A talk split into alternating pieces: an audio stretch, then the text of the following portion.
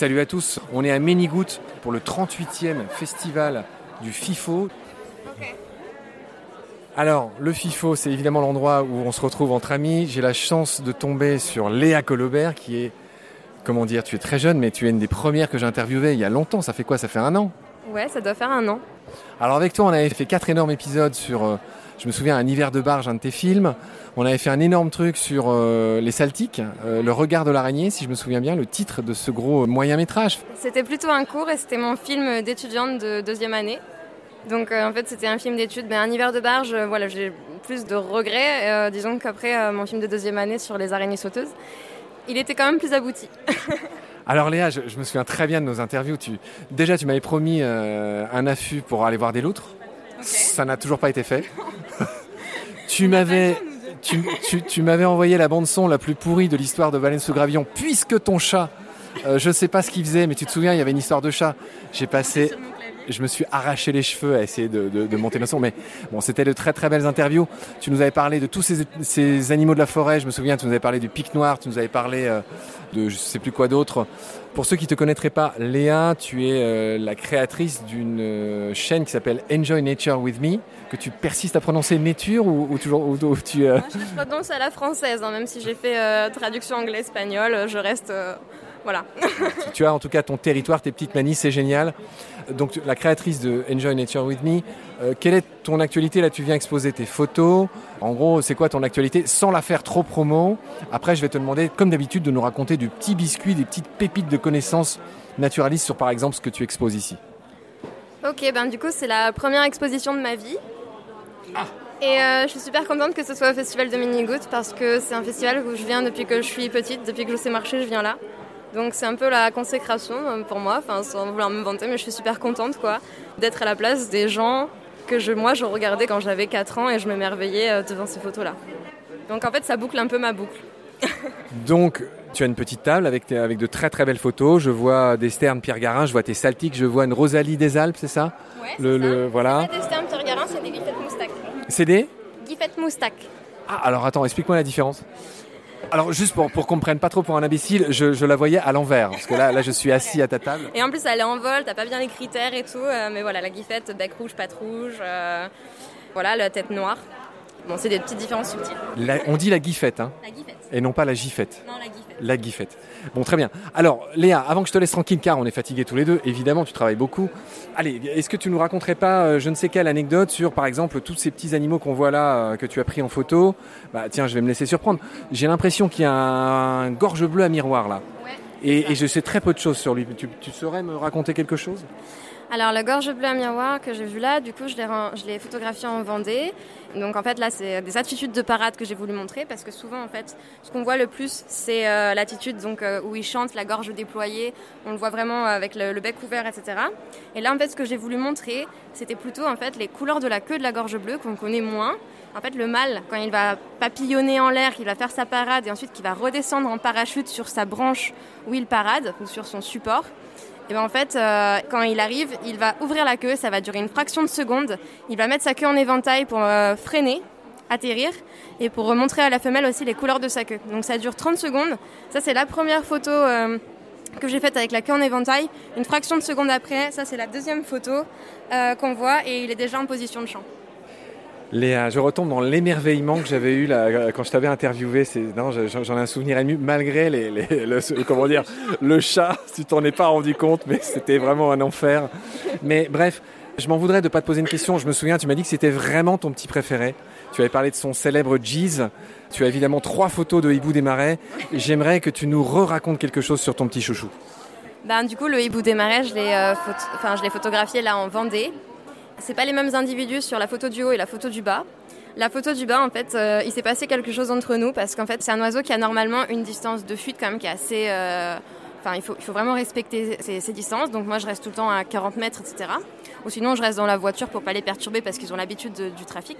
Mais en fait, celui-là, je sais pas, il était en bord de route. Je me suis dit, si je m'allonge sous la voiture, je rampe. Je peux peut-être arriver à me rapprocher de lui et en fait, j'ai rampé, rampé, rampé, il partait pas, il me regardait, il partait pas, il me regardait. Et en fait, c'est un individu qui était très très tolérant, qui m'a complètement acceptée parce que je bougeais pas, je faisais pas de bruit, j'étais respectueuse.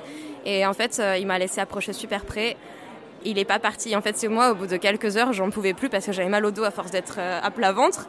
Du coup, ben, je me suis dit, c'est moi qui pars. Et en fait, je suis partie en faisant des petites roulades sur le côté, tu sais, comme ça.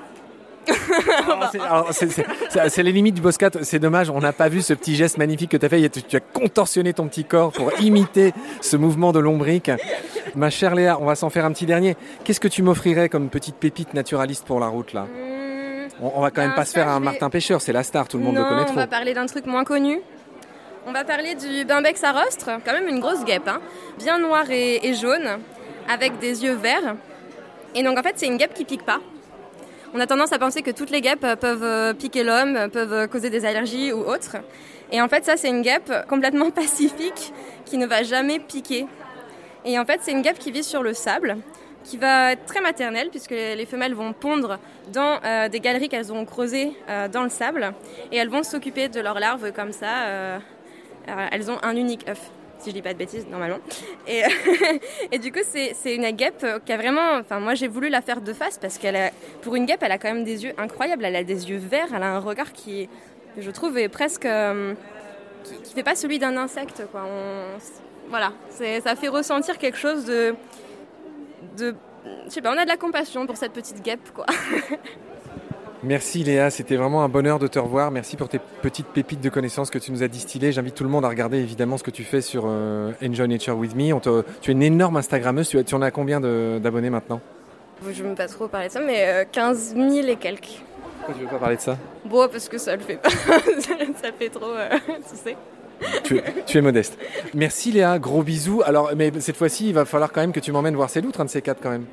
Bah écoute, euh, moi les loutres, euh, je, je les ai jamais vues en réel. Hein. Je fais des repérages, je mets des pièges photos et tout, donc euh, je les suis un petit peu. Mais c'est pas l'animal. bah déjà, les mammifères en général, si tu regardes mes photos, c'est pas les animaux où je suis le plus à l'aise, honnêtement. Ah mais tu m'avais beaucoup parlé de tes affûts chevreuil justement en gâtine. Moi en fait ce que j'ai envie c'est de découvrir la gâtine parce que là ce qu'il faut quand même dire c'est qu'on est à côté de la fameuse gâtine. On est dans, on est dans la gâtine, on est dans ton territoire, celui que tu m'as vendu pendant ces émissions. Ouais. Ah oui bah là t'es es dans la gâtine. Dans la gâtine Poitevine t'es entouré par le bocage gâtiné donc ces petites parcelles, ces petites haies, ces arbres centenaires. Et donc c'est une biodiversité qui va être une biodiversité subtile à appréhender. Parce que forcément ça va pas tu vas pas arriver tu vas pas voir euh, directement des gros animaux des cerfs des choses comme ça etc donc il faut se pencher sur la nature subtile la biodiversité qui est vraiment à tes pieds qui va être dans la haie qui va être sur la haie la pigrièche les oiseaux comme ça tu vois. Et donc en fait euh, moi je trouve que le bocage c'est un bon exercice parce que la nature elle est pas forcément simple à voir. Le vivant est pas forcément facile à rencontrer mais à côté de ça, euh, quand tu commences à ouvrir les yeux et à découvrir les milieux, en fait, c'est le bocage, c'est une mosaïque de plein de milieux. Tu passes d'un champ à l'autre. En fait, tu vas passer d'une prairie qui a été cultivée à une prairie permanente, avec une petite mare, après un étang, un petit bois. En fait, tu vois, tu, circules dans un univers comme ça et il y a une diversité incroyable. Je m'aperçois que tu m'as manqué, Léa. Il faudra, qu'on refasse des épisodes. Est-ce que tu as un mot à dire, on va finir là-dessus, euh, concernant bah, nos amis du, du FIFO Est-ce que tu voulais leur crier tout ton amour? Comme tu avais crié celui pour Baleine sous Gravillon Ouais, bah écoute, le FIFO, moi, euh, je ne peux que euh, cautionner de venir, hein, parce que du coup, euh, je viens depuis que je suis petite. Les gens sont hyper gentils, c'est un festival humain, familial. C'est dans le partage de connaissances naturalistes. Ici, c'est beaucoup naturaliste et c'est pour ça que moi, je m'épanouis beaucoup dans ce milieu-là. c'est peut-être moins photographe que, que, naturaliste. Et finalement, moi, je, voilà, je m'épanouis plus dans le milieu de la, du partage des connaissances. Euh, voilà, ça me va bien. Magnifique Léa. Un gros bisous et à très vite. Au revoir. tu veux que je la refasse Je te dis quoi À bientôt Marc, à très vite.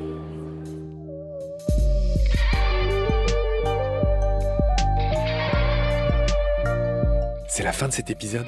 Merci de l'avoir suivi. Pour continuer, nous avons besoin de votre soutien. Et vous pouvez nous aider simplement en quelques clics et gratuitement. Il suffit par exemple d'utiliser le moteur de recherche solidaire Lilo. Ainsi, chacune de vos recherches sur Internet générera des gouttes qui seront reversées au projet de votre choix, comme Baleine sous gravillon par exemple.